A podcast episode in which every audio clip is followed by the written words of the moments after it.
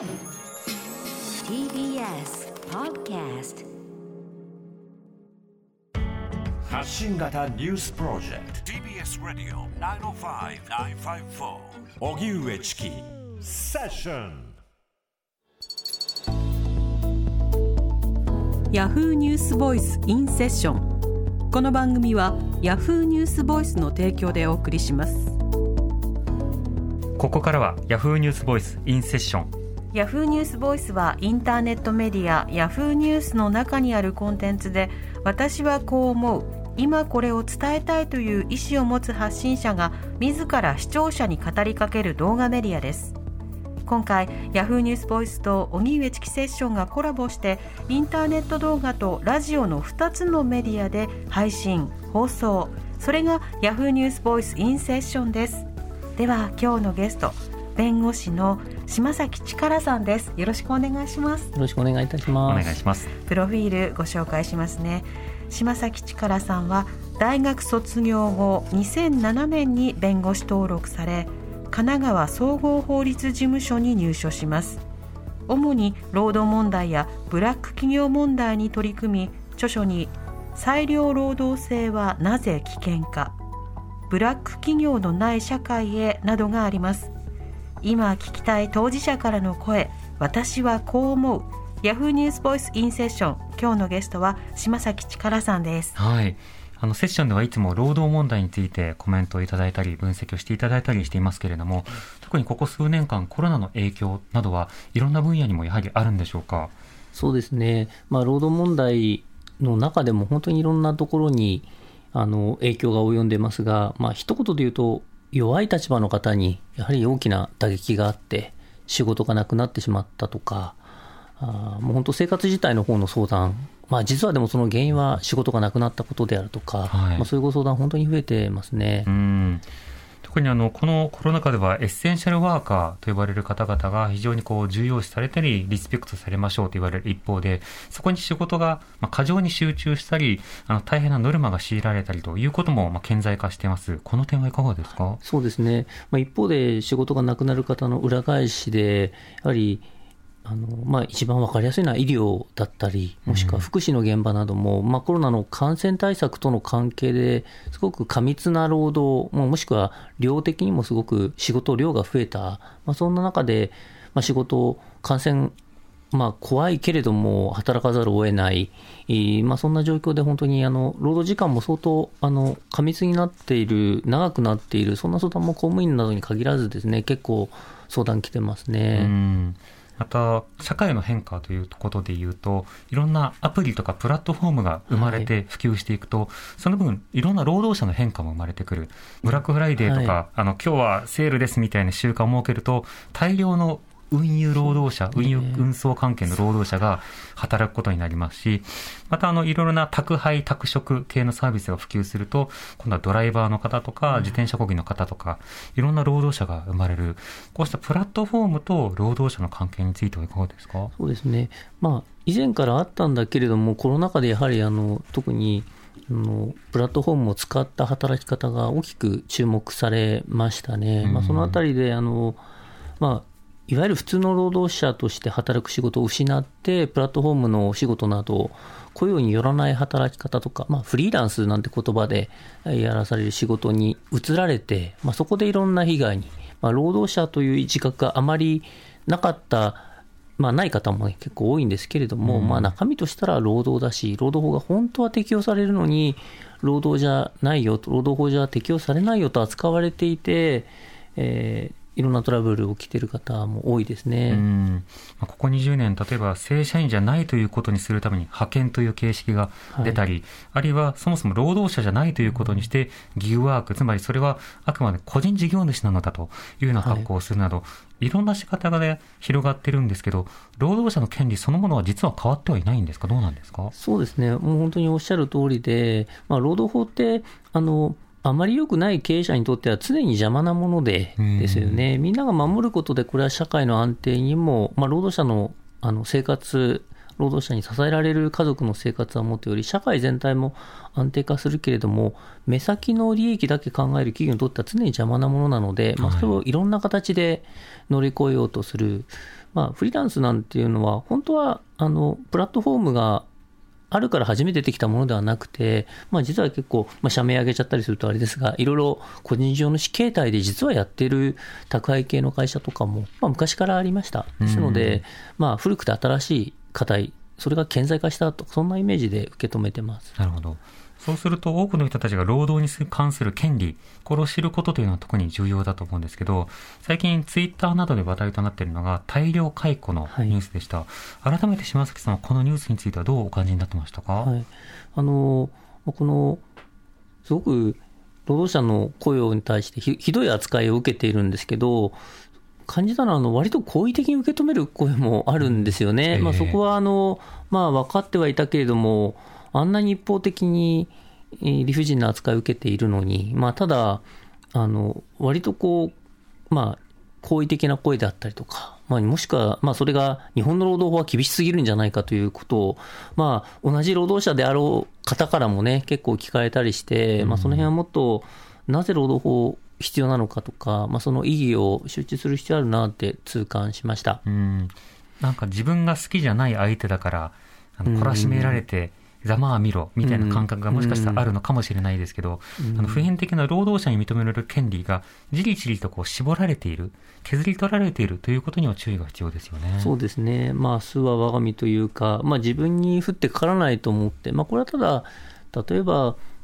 非正規の方は正社員がとか、はい、まあ、もしくは若年の方は、まあ中高年の方がとか、まあ逆に最近の若者はとか、ですね、まあ、それが外国人労働者に向けられたり、性別に向けられたり、まあ、これは常に自分とは違う属性のカテゴライズされる方に対して、まあ、こういう声っていうのはよく、まあ、形を変えて出てくるんですけれどもね、まあ、割とあのツイッターなんかの、まあ、大きく稼いでいる外資系の企業の社員などに向けての、まあ、ある種の偏見などもあったのかもしれないですね。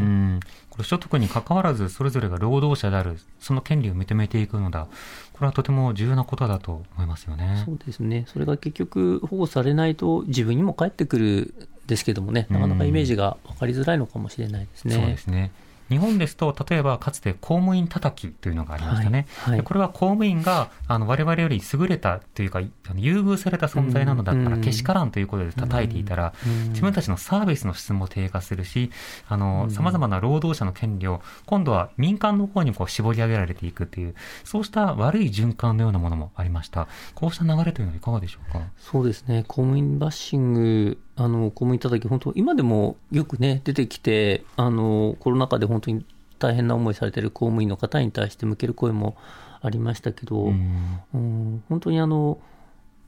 まあ、ごく一部そういう本当の高級官僚の方とかを取り上げて、まあ、ただ多くのあの公務員の方、まあ、実はあの非正規公務員ですね、完成ワーキングプアなんていう、まあ、言葉があるぐらい、実はかなり劣位な働き方をしていて、雇用自体も実は安定していない公務員の方、たくさんいるんですよね、えー、でもそういう実態、なかなか見えてこないですよね。うん、またあの今回、その労働者の方々が、では気をつけなくてはいけないこと、つまり経営者からクビなんだよ、辞めなくちゃいけないんだよって言われると、そういうものなのかと思ってしまいがちですが、実際、どんな点を注意しておくことが必要でしょうか？あのまあ、端的に言うとあの、簡単にイエスと言わないでくださいと。あまずノーって言いましょうと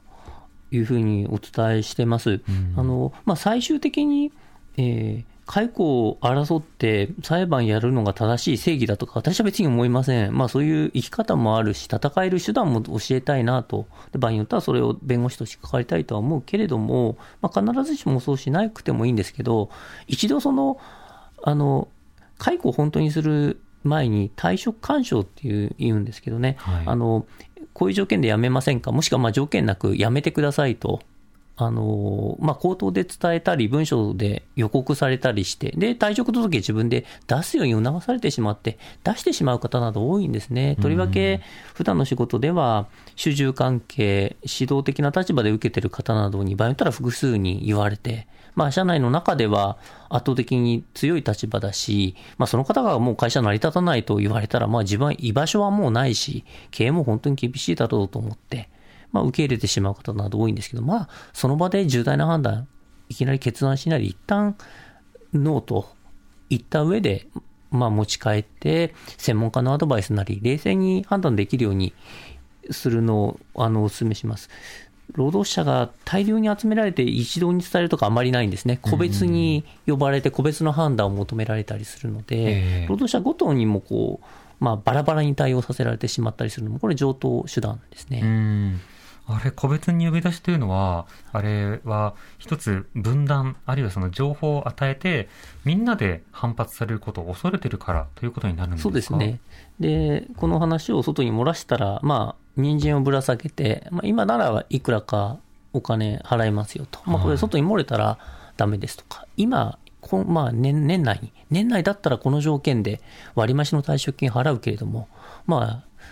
人数は限られているからうん、早期の募集応じなければもうこれは撤回して、あなたは望まない仕事をしてもらうことになるとか、遠隔地に配転して働いてもらうことになると思うと、将来のポジションもないけど、まあ、それでもいいのかとかですね、あのまあ、潰れちゃうという、そういう情に訴えるようなもの以外にも脅しめいたことを言われて、えー切断を迫られたりする、まあ、あのノーって言ってすごく簡単そうですけど、これ、私から見ても結構大変です、ええ。本当に心はあの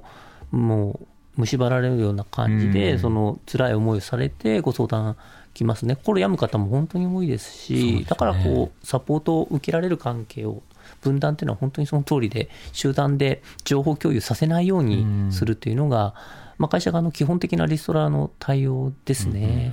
でも団結をする、労働者がつながっていくっていうのは、まあ、古典的ながらとても重要な権利でもあるし、手段でもあると。ただなかなかそこが知らされておらず、他の人に言ったらいけないんだよっていうふうに経営者とか周りから言われると、そういうものなのかなって思ってしまいがちですよね。そうですね。あの、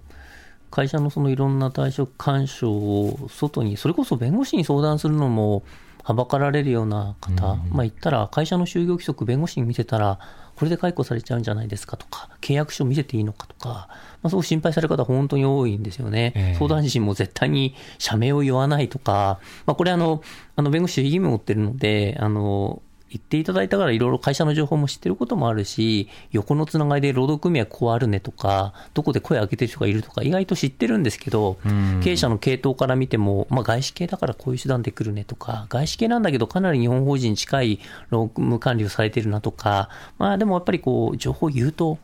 と、というこう分断のもとに怖い思いをされる方っていうのは普通ですよね。ですから、その辺の安心していいんだよというところをお伝えして、ようやくこう相談入るような場合も多いですね。うんまた法律が変わらなくても判決が変わるということがあり得る。例えばはいあの社会通念など、社会の雰囲気とか価値観とか、はいそうしたものが変わると、いろんな判例というのもどんどん変わっていく。そうなるとみんなが単に愚痴ってるだけじゃ世の中動かないと思いきや、愚痴ってるだけで意外と、いいや、それ嫌だよね。それはハラスメントだよね。そうした気持ちが醸成されることが相当重要でもあるということ、これで多くの人に知ってほしいですけどね。そうですね、あの今、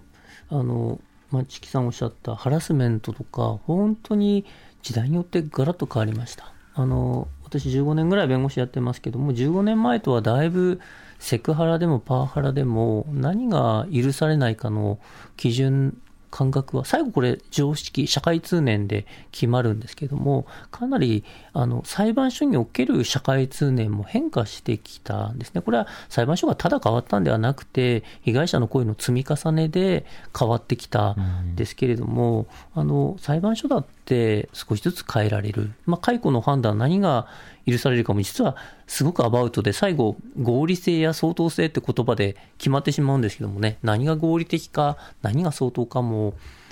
あのどういうふうにツイッター社のああいう大量解雇などを受け止めるかの世論のあり方で裁判所の感覚もじわじわと影響を与えるなと思って日々あの私も発信の主体になろうと思ってます。うん、いろんなコメント欄とか投稿欄とかそうしたものにどんな社会通念が投稿されるかでも実は救える世の中なのかそうじゃないかの変わるので、多くの人にぜひ影響を与えるような発信活動なんだと自覚を持ってほしいですね。そうですね、うんはい今日のゲストは弁護士の島崎力さんでした。ありがとうございました。ありがとうございましたあ。りがとうございましたヤフーニュースボイスインセッションこの番組はヤフーニュースボイスの提供でお送りしました